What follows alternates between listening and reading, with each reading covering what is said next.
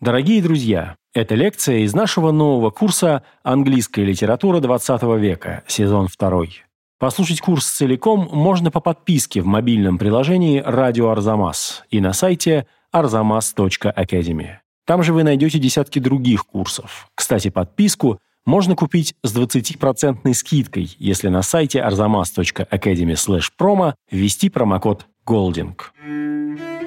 Арзамас представляет курс Андрея Аствацатурова «Английская литература XX века», сезон 2. Лекция первая. Оскар Уайлд.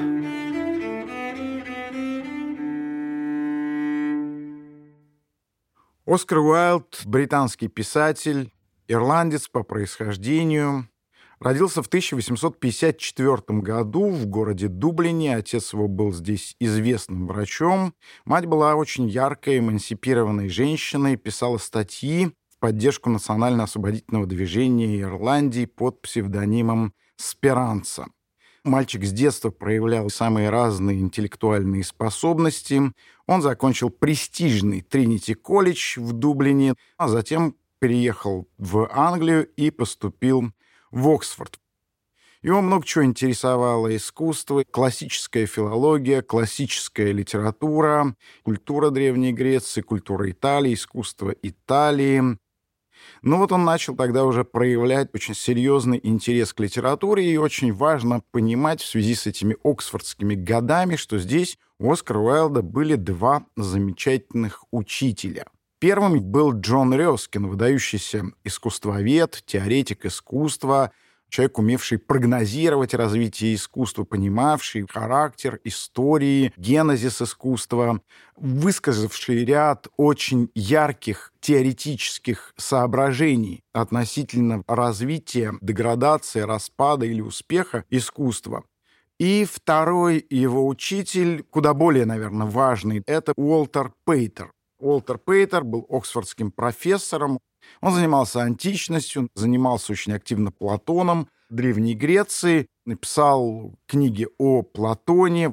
Но, наверное, главная его книга, которая произвела необыкновенный фурор, которая была абсолютным интеллектуальным бестселлером в Великобритании, это книга, которую Оскар Уайлд назвал «My Golden Book», она называлась «Очерки по истории искусства Ренессанса».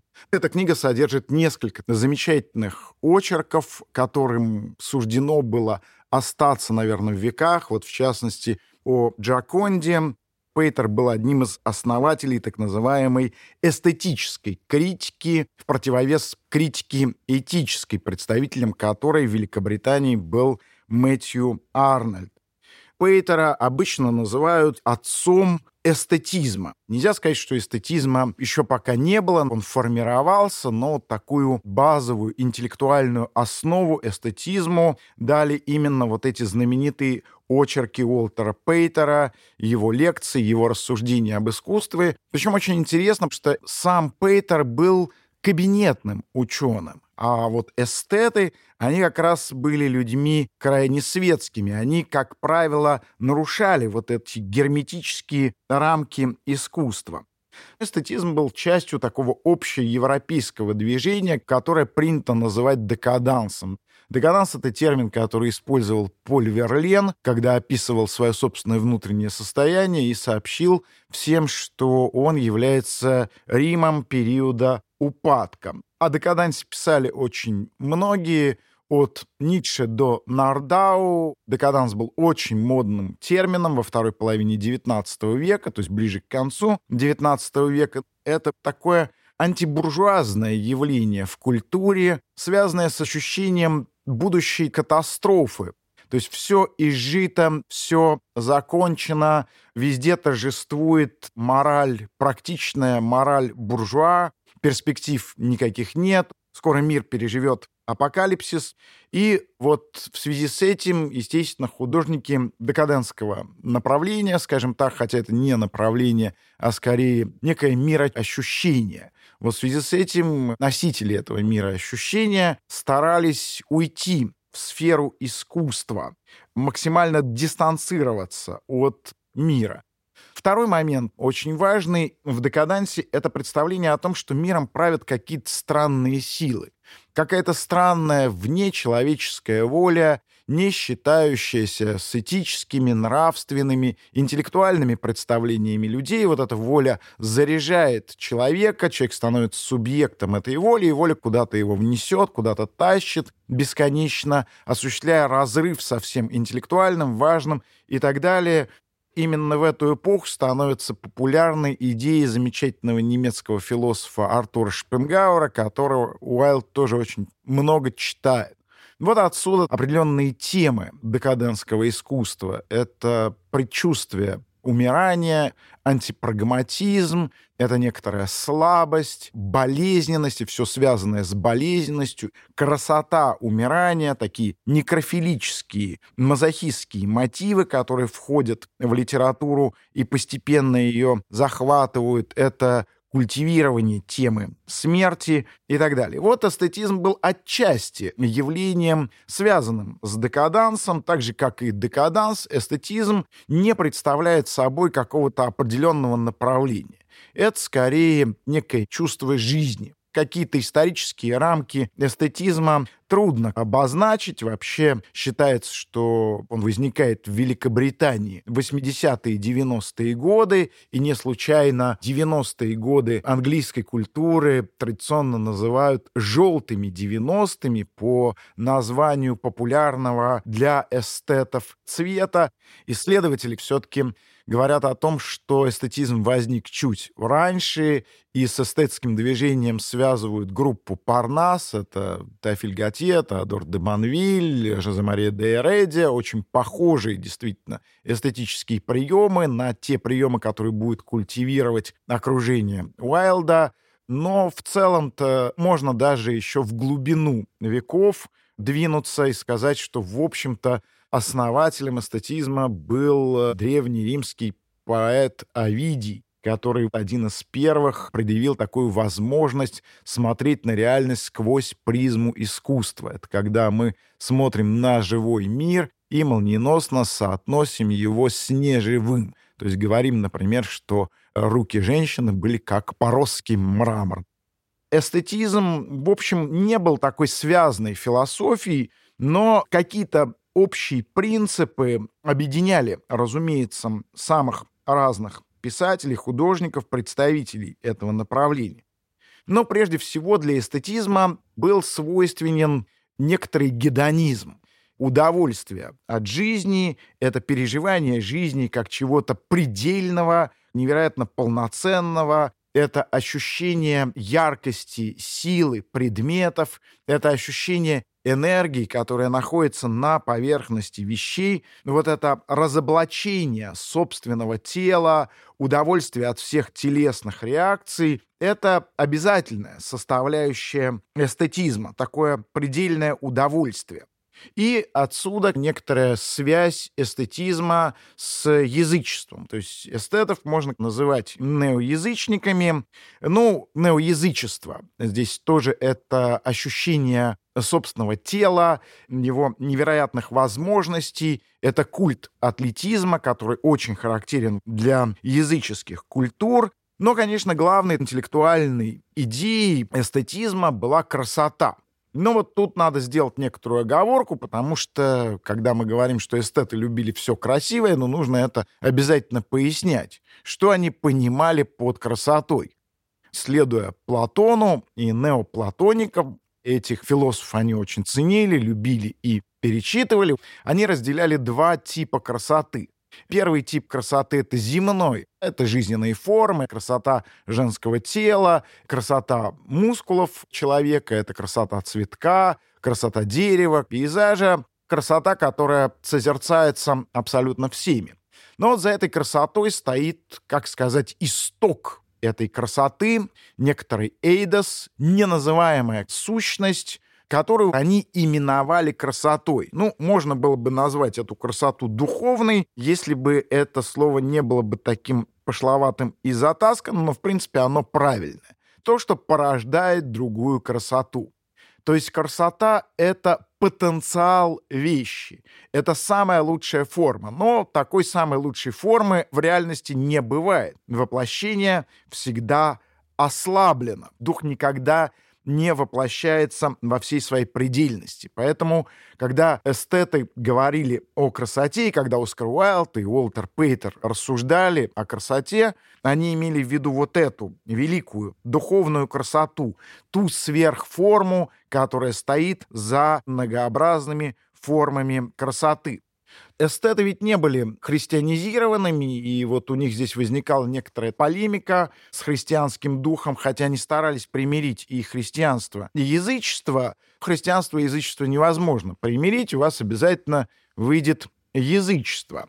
Но, тем не менее, они старались создать такой ренессансный своего рода идеал, показать вот эту предельность тела, показать возможности невероятные тела, возможности чувственного опыта. Но здесь очень важно, что искусство в такой ситуации принимает на себя довольно неожиданную миссию. Эта идея и романтическое искусство открывает новые ценности. То, что можно смутно назвать истиной, открывает сущность вещей, по существу-то эстеты приравнивали эстетическую эмоцию к религиозной. То есть там, где у христианина находился Бог, вот в этом самом месте в сознании эстетов находилась красота. Художник открывает истину. Эстеты были антипозитивисты, то есть они не верили в науку, хотя это была эпоха невероятных научных открытий и популярности всякого рода научного, позитивного, естественного знания, но эстет скорее говорили о стиле, о маске, о языке, о процессе открытия истины, целостности научного трактата, его стилистической энергии, нежели о той истине, которую нес этот научный трактат. То есть они все по существу там сводили именно к искусству. Истина есть красота. То есть красота — это та сущность, которая рождает все формы, и истину неназываемую, конечно, истину, которая боится себя открыть, ее обнаруживает именно художник. То есть помимо того, что искусство открывает новые стороны жизни, новые ценности, искусство, по сути дела, становится некой эрзац религии и, в общем, замещает науку. Ну и, наверное, главное в эстетском взгляде на вещи — это умение и желание глядеть на живую природу сквозь призму произведения искусства. То есть всю реальность, весь мир, человеческую жизнь мы оправдываем исключительно как эстетический феномен. Строго говоря, существует три важных вектора в эстетизме. Первая такая линия, она касается только произведений искусства. Это авторы, которых совершенно не интересовала внешняя реальность. Их не интересовала политика, современные революции. Их вообще за пределами их герметичного искусственного мира ничего не интересовало. Отчасти таким был Теофиль Готье. Да, человек, который скучал, когда ему показывали красивые пейзажи, но зато оживлялся, когда ему приносили какую-нибудь эмаль или камею, или какую-то великолепную картину и так далее. Как эту идею понять? Ну, искусство не прагматично непрактично. Достаточно депрагматизировать реальность, предмет, убрать из него какую-то роль, практическое значение, но у предмета появится шанс стать произведением искусства. Второй вид эстетизма, когда эстеты как раз стремились преодолеть вот эту герметичность и выйти в реальный мир. То есть украсить мир, который нас окружает. Понятно, что мир дикой природы проигрывает искусству. Так считали, разумеется, эстеты. Но на картине ведь все логично, гармонично, а подходишь к озеру как-то. Небо отваливается, елень не постриженный, короче, непорядок какой-то, нет какой-то гармонии очевидной. А на картине она есть. Поэтому вот эту гармонию, которой не хватало в реальной жизни живой природе, эстеты стремились вернуть. То есть украсить интерьер, сделать его не только практичным, но и красивым. Занимались они активно и садово-парковым хозяйством, и даже собственным обликом. Вот таким важным представителем этой линии эстетизма был замечательный английский литератор и художник Уильям Моррис.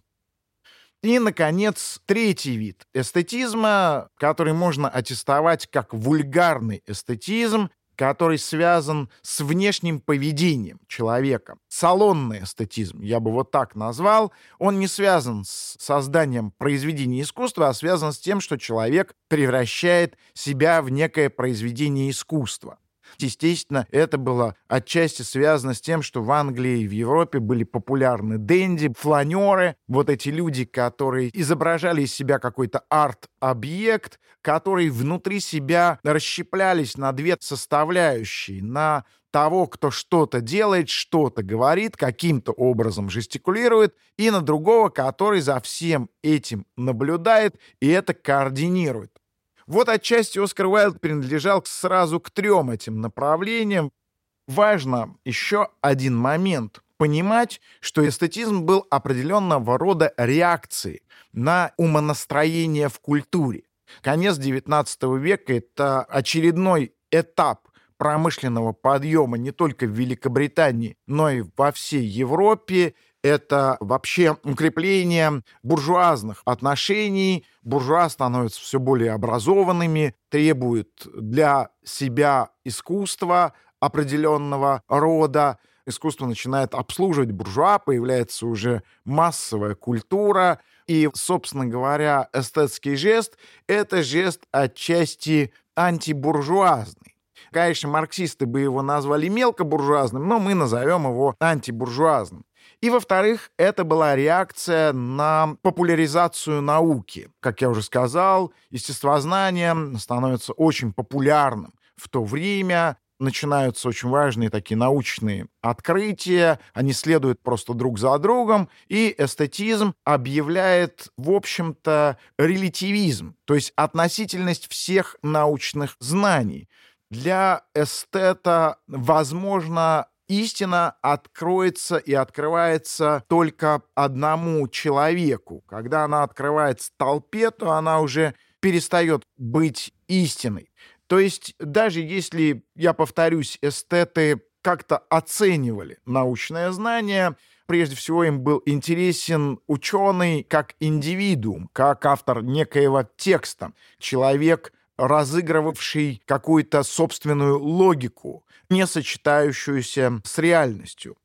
И, наверное, еще один такой момент — это реакция эстетов на литературу, которая является позитивистской, на литературу реализма и натурализма. То есть вот эта фотография реальности или попытка подвести под реальность научную базу и одновременно реальность сфотографировать. Вот все, что предлагали французские натуралисты, это все было неприемлемо для эстета литература должна была сохранить какую-то тайну, внутреннюю целостность.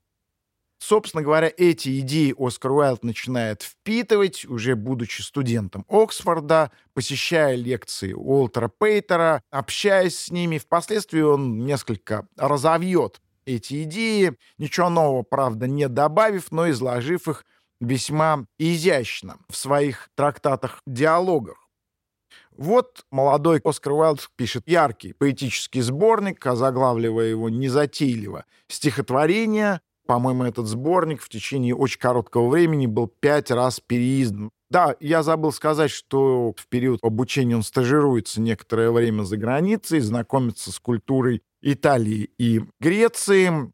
А когда он заканчивает Оксфорд, встает вопрос о том, чем он дальше будет заниматься. Вот это Оскар Уайлду пока не слишком понятно он пытается пойти по такому традиционному академическому пути, сделаться классическим филологом или историком, неважно, но исследователем древности, сделать какую-то академическую карьеру. Надо сказать, что это предприятие заранее было обречено на провал, потому что он слишком уж был артистичен, нестандартен для науки. Поэтому эта идея через некоторое время отвергается, Уальд становится журналистом и очень модным поэтом и писателем. По сути дела, он становится модным писателем, еще ничего не написав, за исключением вот этого небольшого сборника стихотворений. Он появляется в лондонских салонах, и здесь у него появляется еще один учитель, замечательный художник Уистлер, который, в общем-то, проявил Оскару Уайлду определенного типа манеры поведения. Отсюда возникнет салонный эстетизм Уайлда, его стремление быть все время артистом, стремление все время наблюдать за самим собой. Он понимал, что это наблюдение за самим собой, отсутствие какого-то прямого высказывания или прямого чувства, оно его когда-нибудь погубит. И, кстати, это он очень хорошо описал в своем знаменитом романе «Портрет Дариана Грея», где Дариан Грей тоже становится таким артистом, наблюдающим за своей собственной деградацией, с удовольствием разглядывающим собственный портрет. Но Уайлд становится действительно такой ходячей знаменитостью, ходячим феноменом искусства, сам по себе становится модной фигурой, он носит в петлице зеленую гвоздику, сыплет парадоксами, искусство парадокса его научил Уистлер. Парадокс — это такой короткий афоризм, который содержит в себе противоречие. Оскар Уайлд был мастер такого рода парадоксов, так же, как, кстати, его коллега, отчасти приятель Бернард Шоу. Оскар Уайлд обладал даром, который сейчас в культуре утрачивается, умением артистично, очень ярко вести разговор. Это было действительно искусство разговора. То есть процесс разговора он ценит больше, чем его результат. Ну и все-таки нужно, чтобы как-то Уайлд что-то написал, но пока что вот у него есть только статьи, рецензии, некоторые рассуждения. Вокруг складывается представление о том, что это яркий, очень интересный светский человек, который становится таким угощением лордов и представителей высшего света. Он очень модная фигура в Лондоне. Его все знают, хотя ведь пока что никаких, в общем, значительных подтверждений того, что он великий писатель, нет. В 1982 году Оскар Уайлд отправляется в турне по Соединенным Штатам Америки. По Соединенным Штатам Америки успешно гастролирует оперный театр, который поставил комическую оперу Гилберта и Салливана «Терпение». Вот в этой опере прототипом одного из персонажей был Оскар Уайлд. Опера шла с огромным успехом в США, и американцам захотелось посмотреть, а все-таки на кого же это пародия. И вот менеджер счел возможным пригласить самого Оскара Уэлда почитать заодно и лекции, ну и вот очень так помпезно, с такой длинной пиар-компанией предъявили Оскара Уайлда публике. Он приехал, сорвал все аплодисменты, читал лекции в Нью-Йорке, Бостоне, Филадельфии, проехал все Соединенные Штаты Америки. Ему понравилось, он провел там год, встретился со знаменитым классиком американской литературы Уолтом Уитманом. Приехав, он сразу же отправляется в Париж, где тоже знакомится со всеми наверное, великими и интересными фигурами французской литературы того времени, в частности, со своим любимым поэтом Полем Верленом. И, вернувшись, он продолжает свою деятельность такого модного журналиста, рецензента, критика. Долгое время сотрудничал с изданием «Женский мир», то есть был одним из тех людей, который формировал моду. В свое время ему принадлежал такой афоризм «Модно то, что ношу я, то, что носят все, уже не модно». Конец 80-х — это, в общем, начало творчества Оскара Уайлда. Надо сказать, что вот его творческий путь он захватил чуть более 10 лет, если не считать каких-то юношеских произведений. И вот, наверное, первые его тексты, наиболее интересные, наиболее удачные, о которых есть смысл поговорить, это тексты, которые вошли в его сборник «Преступления лорда Артура Севиля». Собственно говоря, каждый из этих текстов представляет собой определенного рода дистанцию по отношению к форме. Это игра в литературу, откровенно провозглашаемая. Это дистанция от жанра, который автор избирает. В случае, например, истории лорда Артура Севиля, его преступление, это пародия, дистанция от детектива. То есть перед нами детектив, жанр стремительно входящий в моду с легкой руки Конан Дойля и Эдгара Аллана По. Достаточно парадоксальная ситуация. Детектив как бы вывернутый наизнанку, антидетектив, в котором нам предлагаются разные способы умертвения человека, изящные, не очень изящные. И здесь мы знаем, кто убийца, но мы не знаем, как он убьет, и не знаем, кого он убьет. Но это такая дистанция, которая предполагает обнажение приемов детектива. Мы видим внутренние механизмы этого текста, понимаем, как этот текст сделан, по каким правилам он функционирует. То есть Оскар Уайлд открывает нам то, что детектив обычно скрывает. Он препарирует тайну, которая является, собственно, и красотой детектива. Красота — это что? Это то, что сводит воедино все части художественного произведения, некий дух произведения. Если мы с вами согласимся, что художественное произведение — это органическая форма, то вот красота — это дух произведения. Это больше, чем сумма его частей. Это тайна. И вот то скрывает нам эту тайну, в общем, приоткрывает с самого начала. То же самое происходит, когда он пишет поистине гениальный текст, который называется «Кентервильское привидение». Это тоже игра с определенным жанром. Жанр это называется «История с привидениями». Так же, как и детективов, историй с привидениями было очень много. Написано в то время одним из самых ярких и захватывающих авторов был Шеридан Лефаню. И Оскар Уайлд берет этот жанр и тоже его препарирует, показывает нам его со стороны, показывает нам все скрытые механизмы, открывая нам вот эту кухню. Читатель должен видеть только внешние проявления поведения. Но тут нам рассказывается о планах, которые строит лорд Кентервиль, покойный, превратившийся в дух, о том, как он задумался, о его бытии, о его повседневности. То что готическая литература должна скрывать. История с привидениями — это часть огромного такого готического проекта, стартовавшего еще в XVIII веке. И работает он довольно интересно. У нас сейчас нет времени подробно разбирать этот текст, который является, в общем, такой остроумной сатирой на британское общество и на американское общество, на язычество и на христианство. Меня здесь волнует то, что Оскар Уайлд как бы настраивает читателя на жанр истории с привидением. Мы знаем, что должно обычно произойти вот в такой истории. Люди приезжают в какой-то замок, они не верят, что в замке привидения, их предупреждают, они легкомысленно соглашаются в этом замке поселиться, легкомысленно отвергают саму мысль о возможном существовании привидений, и за это они наказаны. Хорошо, если они сохранили свои жизни, но уж точно сознание их оказывается пошатнувшимся. Это нормальный такой традиционный сюжет. Но тут мы видим, что что-то пошло не так, как сейчас говорят, что вот этот наш настрой совершенно сбивается. Оскар Уайлд обманывает наши ожидания. Поведение должно испугать легкомысленных американцев, которые купили себе замок с привидениями. Но происходит все наоборот.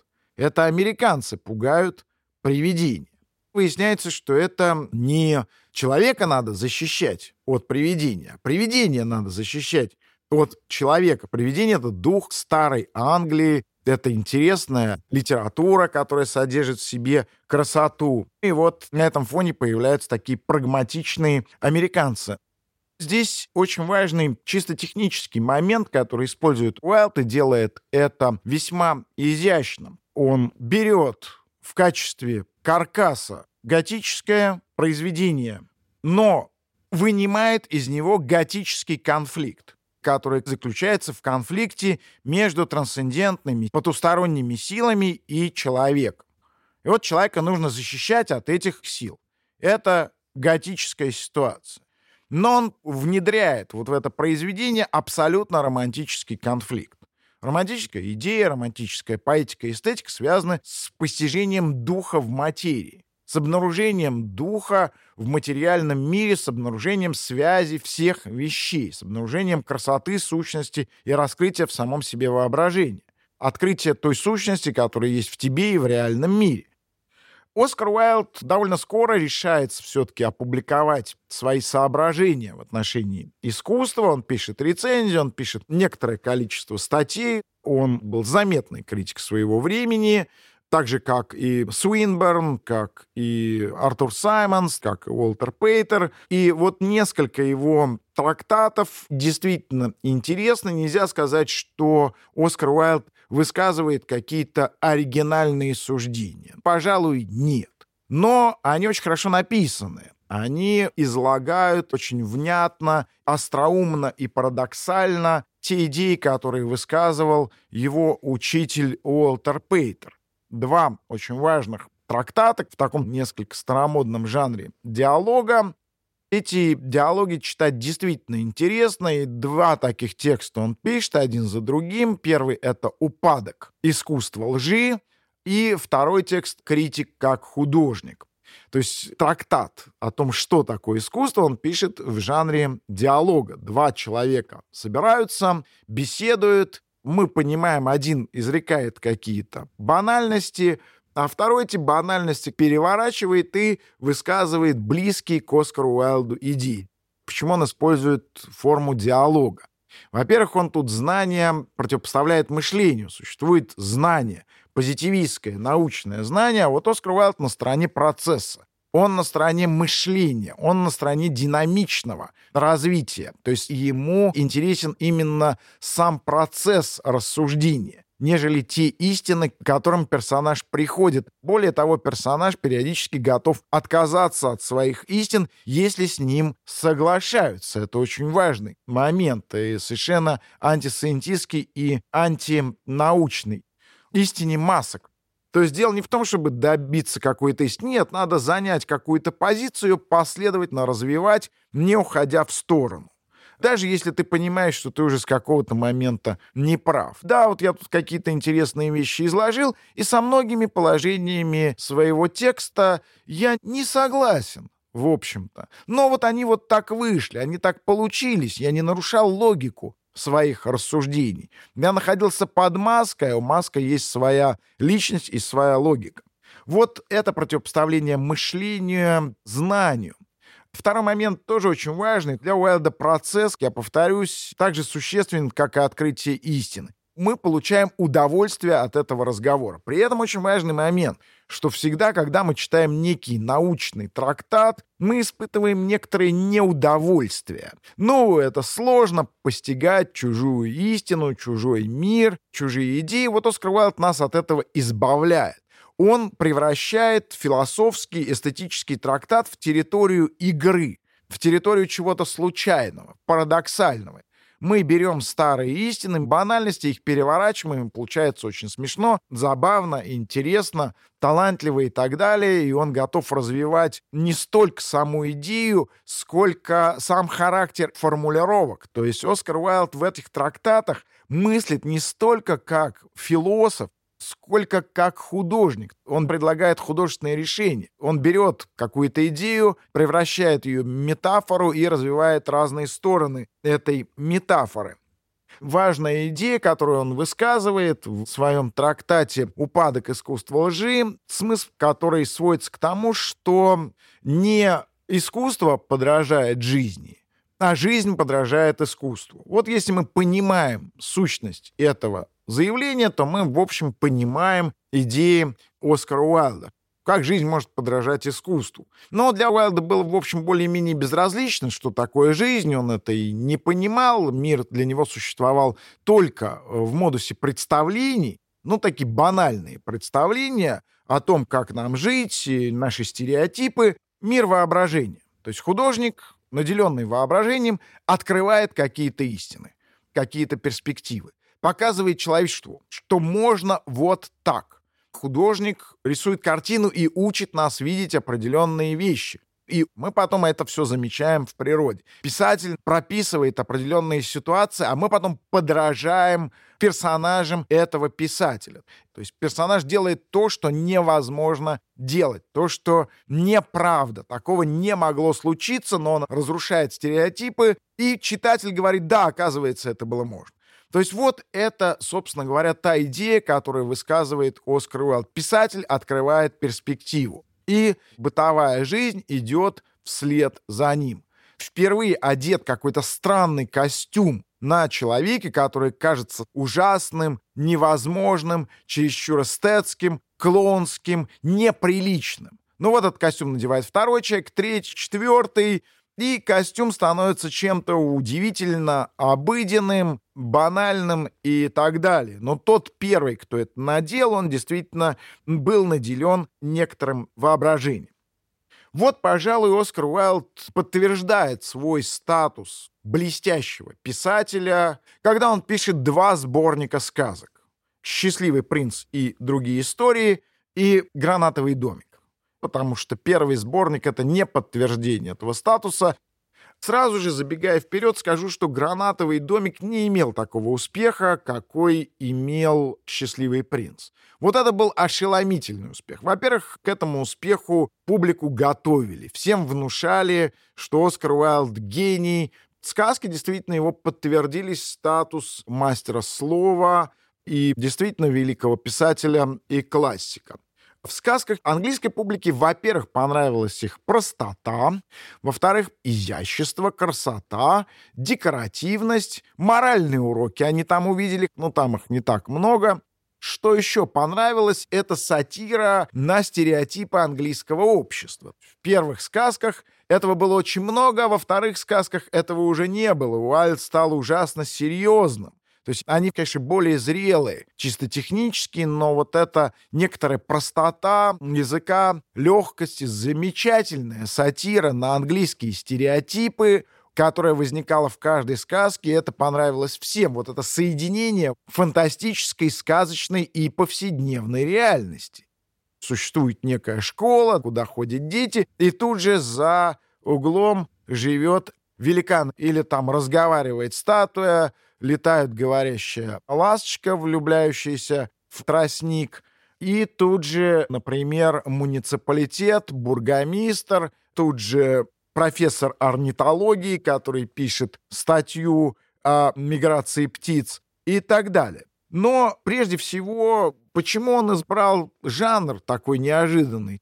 Во-первых, он рассказывал своим детям сказки и понял, что вот он владеет этим жанром, и можно все это записать. Но, с другой стороны, ведь сказки его далеко не детские, а достаточно сложные, эстетические манифесты.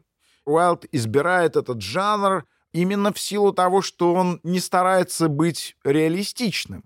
То есть реальная жизнь возникает в этих сказках, но она скучна, отвратительна, Поэтому все внимание на реальность сказочную, которая сама себя формирует, не отсылая к какому-то реальному миру. Если ты пишешь реалистический роман или рассказ, реалистическую повесть, ты должен отсылать к каким-то реальным событиям нас. Сказка самодостаточна. В ней может происходить все, что угодно. В ней могут быть любые сюрпризы. Ну и, наверное, два слова о ключе к этому сборнику. Как я уже говорил, Оскар Уайлд разделял некоторые идеи своего учителя Пейтера в отношении эстетизма и, в частности, представление о том, как вообще организована красота и как организовано человеческое восприятие сознания и память. Для Платона и для всех его последователей, включая эстетов, существовала абсолютная красота, которая приблизительно воплощается в земных формах. В случае сказки каждая сказка представляет собой аллегорию пути художника.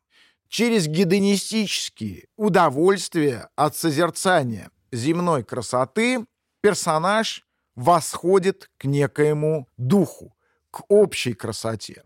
Но вот восходя к этой общей красоте, персонаж, как правило, теряет все человеческое, в том числе свою собственную жизнь. Он отказывается от своего эгоизма, от своей биологии. В нем все это биологическое, жизненное ослабляется. И он восходит к духу, растворяясь в этом духе, постигая при этом красоту, но теряя абсолютно все. То есть первоначальное созерцание, созерцание земных форм красоты, на этом, собственно говоря, заканчивается созерцание у обывателя, но художник, он соединен с этой красотой. Дальше возникает ситуация отречения, отказ от самого себя, от собственной биологии, от собственной жизненной силы и восхождение к вот этой духовной красоте. И вот это мы наблюдаем во всех сказках Оскара Уайлда.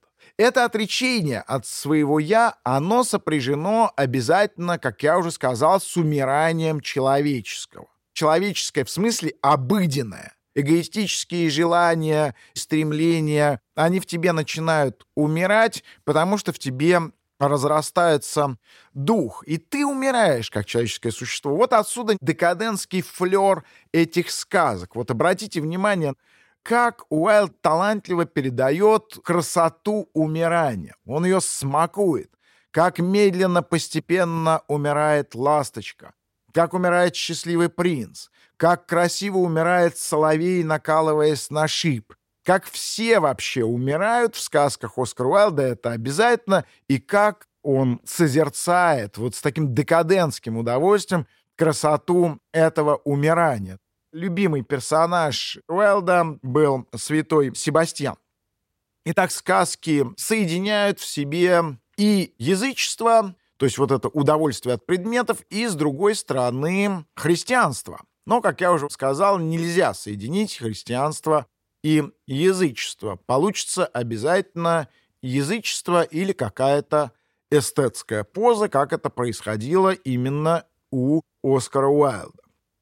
Все герои сборника «Счастливый принц», они христоподобны. Они связаны с идеей религиозного отречения от самого себя. «Счастливый принц» в буквальном смысле раздает всем свое тело. Все как бы причащаются к этой истине. Вот очень важно понимать, что для Оскара Уайлда эстетизм был не ответом, а вопросом. То есть эстетизм не исчерпывался для него гедонизмом. Каждая сказка начинается именно с фигуры языческого гедониста. Счастливый принц был маленьким ребенком, который бегал, веселился в саду. Таким же был, кстати, и молодой король из следующего сборника. Вот они бегают, веселятся. Таким же был и карлик из сказки «День рождения инфант». Вот все начинается обязательно с такого пасторального язычества. С удовольствия от жизни, с удовольствия созерцания вещей, из них сочится жизненная сила. А затем происходит некое такое раскаяние в духе какого-нибудь жития, которое заставляет героя пройти путь мученической смерти и иногда даже воскресения, как происходит в первой сказке. Вот это происходит с счастливым принцем и с ласточкой, которые умирают, как бы жертвуя собой, то есть приходят к этой жертве, это очень важно понимать, не ради людей, а ради собственного спасения.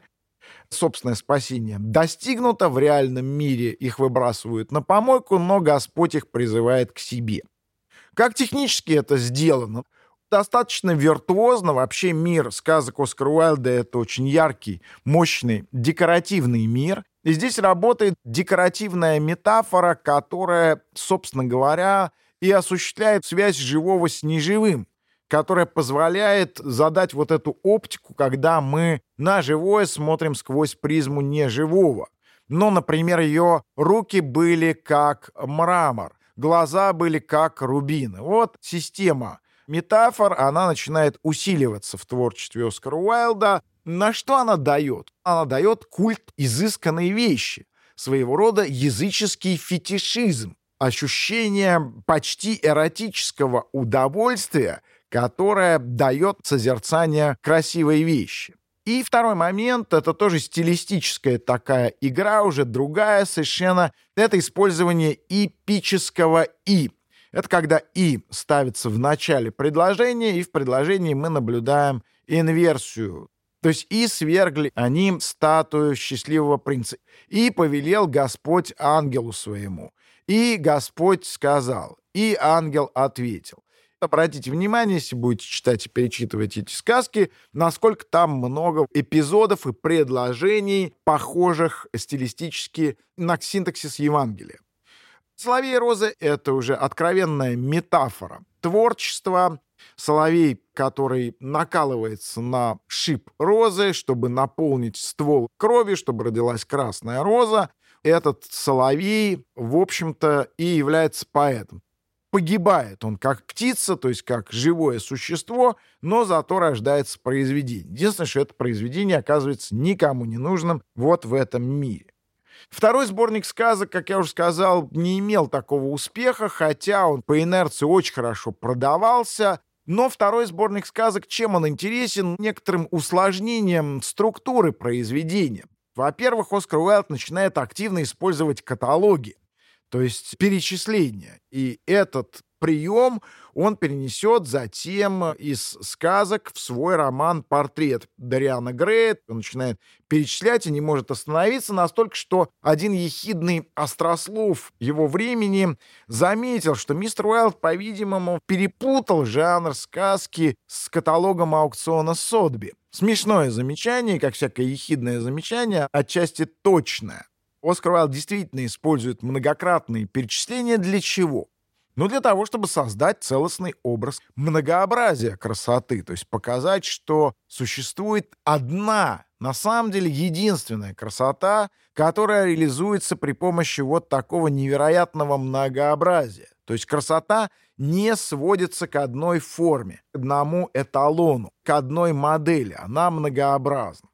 И второй момент тоже очень занятный. Это уже видно в самом первом сборнике, в самой первой сказке «Молодой король» это использование механизмов и структур романа, когда в роман вставляют сказку. Это, в общем, понятно. Это мы можем понять. Но когда в сказку вставляют роман, вот это действительно сложнее, а вот Уайлду это удалось. Вот, например, если вы вспомните история про происхождение молодого короля, как он появился, да, принцесса, которая оказала внимание то ли художнику, то ли композитор, все уже не помнили, но мы вдруг видим, что Уайлд начинает перечислять версии того, что происходило. Это очень остроумно, то есть он как бы роман очищает до структуры, до формулы и перечисляет все возможные версии происхождения. Все эти формулы взаимозаменяемые, и вот это он делает во многих своих сказках, обратите на это внимание, включая романную реальность в сказочную. И понятно, что роман мы можем пересказать в трех, четырех, пяти строчках, и вот это Оскар Уайлд действительно очень талантливо делает.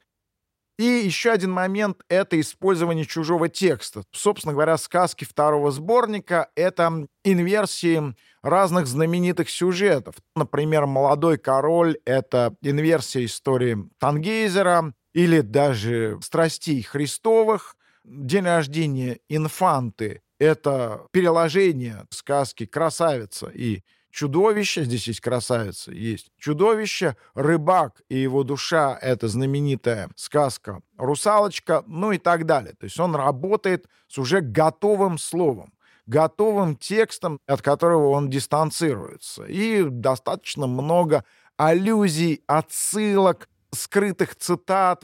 И в целом, если первый сборник, он такой отчасти оптимистичный, несмотря на то, что все умирают, ну, какой-то синтез христианства и язычества возможен, то во втором сборнике все оказывается гораздо сложнее. Вершиной творчества Оскара Уайлда многие называют его знаменитый роман «Портрет Дариана Грея». Действительно, Оскару Уайлду удалось собрать все приемы, который он нарабатывал в своей эссеистике, в текстах, которые составили первый сборник, в сказках. Вот все эти приемы, они объединились довольно ловко и изящно в романе «Портрет Дариана Грея». Здесь он использует популярную в XIX веке традицию, мотив фаустовской сделки с дьяволом, также он здесь рассказывает о двойной жизни своего героя. Надо сказать, что сам Оскар Уайлд вел эту двойную жизнь. И о двойной жизни, например, писал Стивенсон в своей занятной повести «Странная история доктора Джекила и мистера Хайда». Это две оборотные стороны Дариана Грея. Это очень важный тоже мотив. Но прежде всего Оскар Уайлд нам предложил эстетский роман. Нельзя сказать, что здесь он был первый, до Уайлда уже была попытка написать эстетский роман, он был написан Карлом Йорисом Гюисмансом, назывался он «Наоборот», о некоем человеке дезессенте, эстете, который удалился от мира, окружил себя произведениями искусства, искусственной природой, но потом вынужден был вернуться в этот мир. И надо сказать, что в этом романе Оскара Уайлда возникают скрытые цитаты из книги наоборот, и он очень строится похожим образом. И даже эта книга сама возникает, и Дориан Грей вспоминает лорду Генри, что вы мне дали книгу, которая меня изменила, которая меня сделала таким, как я сейчас. И имеется в виду, конечно, книга Гюйсманса «Наоборот».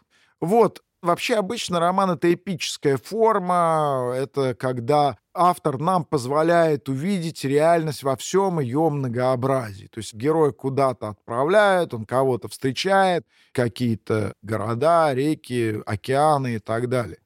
Но здесь происходит э, совершенно другое. Здесь, наоборот, герои запирают в некоем пространстве, которое определенным образом организовано, и герой существует в этом эстетском, герметичном, закрытом пространстве. Собственно, где происходит действие его романа? Происходит в закрытой комнате, в помещении художника, в притоне, в каком-то салоне. Он очень редко описывает реальность. Один раз там он описывает Ист-Энд, лондонское дно, когда Дариан Грей отправляется за зельем в какой-то опиумный притон, с таким отвращением и брезгливостью описывает этот лондонский грязный мир, что, в общем, на это хватает от силы полстраницы, и дальше Оскар Уайлд снова приступает к описанию интерьеров, которые его действительно возбуждают. То есть открытые пространства его не интересуют. Это грязь, это что-то неинтересное, это по части Золя, Мапассанов, вот этих писателей, с которыми Оскар Уайлд полемизировал, а сам он описывает искусственный герметичный мир. Ну, здесь действительно роман построен именно отчасти как салонная пьеса. Оскар Уайлд писал салонные, так называемые хорошо сделанные пьесы. Он тут был большой мастер, надо сказать, изящный такой игры, небрежной болтовни, тейбл-ток, из которого мы можем извлечь какую-то, не знаю, истину, какой-то парадокс. Вот эти беседы тут в большом количестве нам предъявлены, не случайно существует очень много драматических постановок этого романа, настолько роман сценически построен именно как пьеса. Оскар Уайлд уже набил себе руку на сочинении подобного рода произведений. Кроме того, здесь присутствуют элементы готического романа, то есть истории злодеев и истории о тайне злодеев, но, как вы знаете, во всяком готическом романе злодей себя не контролирует. В готическом романе обязательно есть положительные герои, которые являются пассивными жертвами, и есть активные злодеи. Но очень важно понимать, что в готическом романе нет, по сути дела, таких полноценных волевых субъектов. Готический злодей — это злодей, через которого себя осуществляет злая воля. То есть он исполняет предписание некой воли сам не знает, зачем он все это делает. Вот здесь то же самое происходит с Дарианом Греем, особенно в сцене, когда он убивает Безила Холларда. Вдруг дикая ненависть на него накатывает, он кидается на Безила Холларда с ножом и наносит ему удар в шею.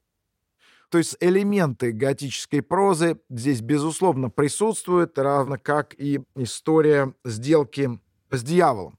Еще один важный момент — это использование каталогов. Сплошные-сплошные перечисления. Уайлд не только не прислушался к мнению критика, но, напротив, усилил этот прием. Каталоги действий, каталоги вещей, каталоги книг, которые пересказываются. Это непрерывные, непрерывные, идущие друг за другом каталоги, которые показывают нам многообразие красоты в ее единстве.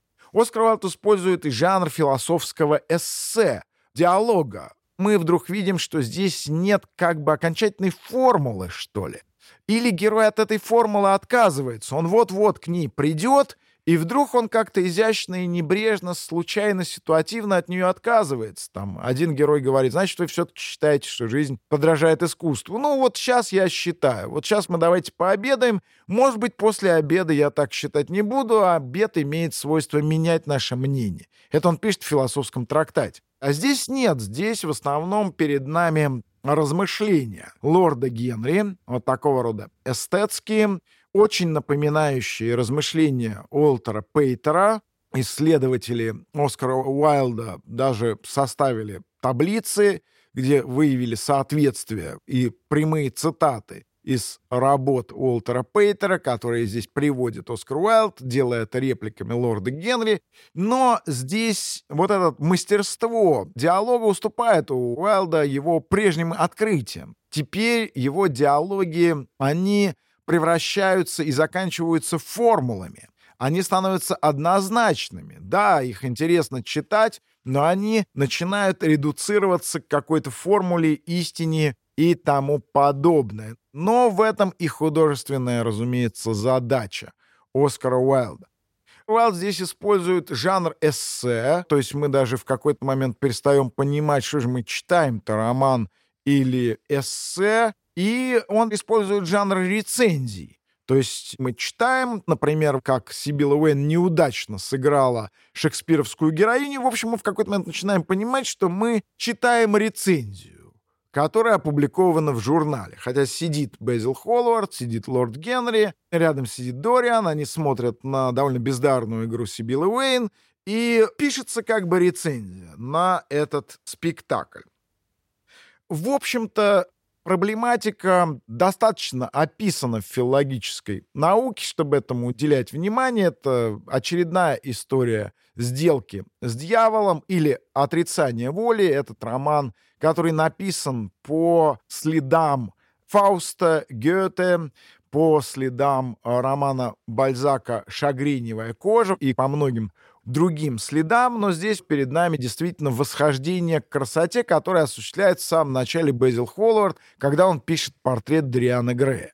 То есть он действительно создает образ подлинной, неземной красоты, сущностной красоты, которую он выбрасывает на портрет. Поэтому портрет нельзя предъявлять публике. Он является собой парадокс. Это не образ земной красоты, а образ красоты духовной. Так нельзя. Нужно делать произведения все-таки менее качественными, то есть делать образ земной красоты. И вот Безил восходит к этой сущности, отрекаясь от самого себя, а Дориану Грею этот портрет показывает просто, что он красив. Вот Дориан Грей заключает этот мистический контракт. Непонятно, с кем, с какой-то силой.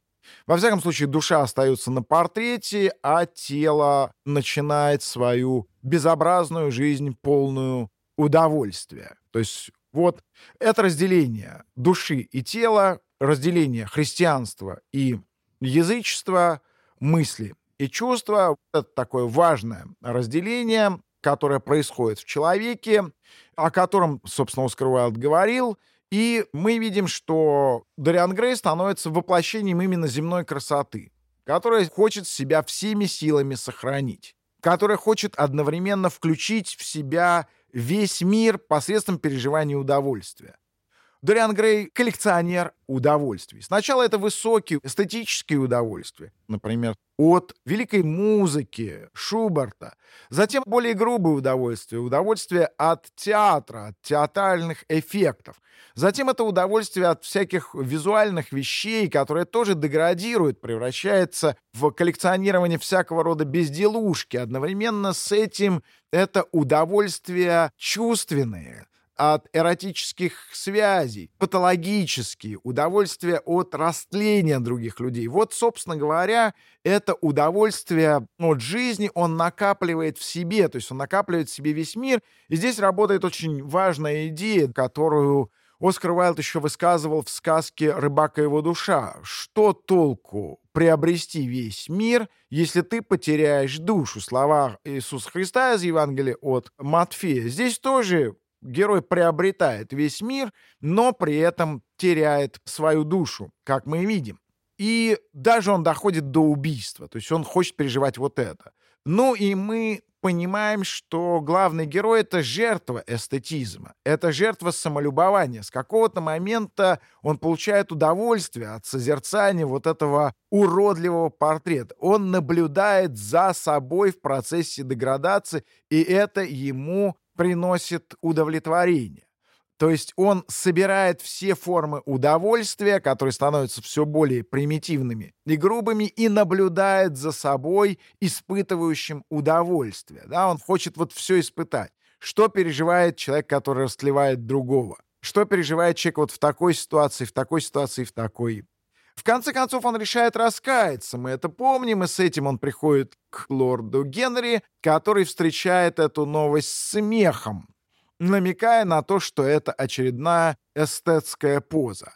Дориан Грей принимает решение не соблазнять невинную девушку, и вроде бы встать на путь исправления, он бежит к портрету, что очень важно. Ему важно посмотреть. Ему интересно. Это уже ошибка. Он бежит к портрету и видит, что портрет стал гаже и отвратительней. В нем застыло в уголках губ что-то лицемерное это любование собой. Это мотив так называемой неподлинной исповеди, мотив, который мы знаем по произведениям Достоевского. Это пропущенная глава романа «Бесы», когда вместо исповеди мы видим эстетический жест, когда мы видим вызов. Вот это, собственно, и было. Я хочу побыть хорошим и посмотреть, как я это буду переживать, как это быть хорошим. То есть это очередной вызов. Дариан Грей понимает, что он попал в ловушку самонаблюдения, он всегда будет наблюдать за собой. Его поведение никогда не может быть искренним. Вот он бросается на портрет с ножом и погибает. К красоте возвращается целостность, целый портрет, на полу лежит мертвый старый человек. Вот мы знаем дальнейшую биографию Оскара Уайлда, она многократно описана, я не буду на этом особенно сосредотачивать свое внимание. В 95 году Уайлд попадает в скандальную историю со своим другом, лордом Альфредом Дугласом. Он попадает в тюрьму, затем он будет освобожден, отправится в Париж. Последние три года он проведет в Париже, в изгнании, всеми забытый, и скончается от менингита в 1900 году. Интересно, что Англия постарается забыть всеми силами Оскара Уайлда. Его пьесы перестанут ставить в театре после этого грандиозного скандала. Его имя станет синонимом всего самого гнусного и аморального, даже когда Оскар Уайлд заходил в рестораны в Париже, если там находились англичане, они вставали и выходили, и очень часто метрдотель или официант просил его удалиться, поэтому Уайлд даже жил в Париже инкогнито. Настолько он был третирован прессой как аморальный субъект. Но вот несмотря на то, что родина им пренебрегала, вторую родину Оскар Уайлд обретает в России. В России его начинают переводить, Сначала не умело, потом более профессионально. Потом он просто захватывает и умы, ему начинают подражать, о нем начинают говорить, его читают все великие русские поэты Серебряного века. И вот этот интерес к Уайлду он сохранится и в сталинской России. Даже в таких условиях, когда эстетизм казался чем-то мелкобуржуазным, все равно сказки Уайлда будут обязательно переиздаваться, будет переиздаваться его собрание сочинений и так далее. А в Англии он будет немножко позабыт вплоть до 80-х годов, когда появится книжка Ричарда Элмана. Вот с этого момента в академическом мире появится снова интерес к фигуре Оскара Уайлда. Будет снят фильм, вообще будет большой интерес к фигуре Уайлда. Ныне Оскар Уайлд — это замечательный писатель и неоспоримый британский классик. В следующей лекции о прозе Джозефа Конрада и его романе «Сердце тьмы». Напоминаем вам, что курс целиком можно послушать в приложении «Радио Арзамас» и на сайте arzamas.academy. И что если ввести промокод GOLDING на странице arzamas.academy promo, вы сможете подписаться на него с 20% скидкой.